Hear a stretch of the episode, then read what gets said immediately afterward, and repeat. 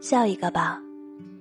功成名就不是目的，让自己快乐，这才叫做意义。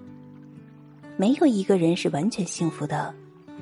所谓幸福，是在于认清一个人的限度，而安于这个限度。懂得珍惜，才配拥有人与人之间的感情，都是一点一滴积累起来的。失望也是。拖延的最大坏处，还不是耽误，而是会使自己变得犹豫，甚至丧失信心。不管什么事，决定了就立刻去做，这本身就能使人生气勃勃。保持一种主动和快乐的心情。不要高估了你和任何人的关系，更不要低估了人性的逐利规则。做好自己，亲疏随缘。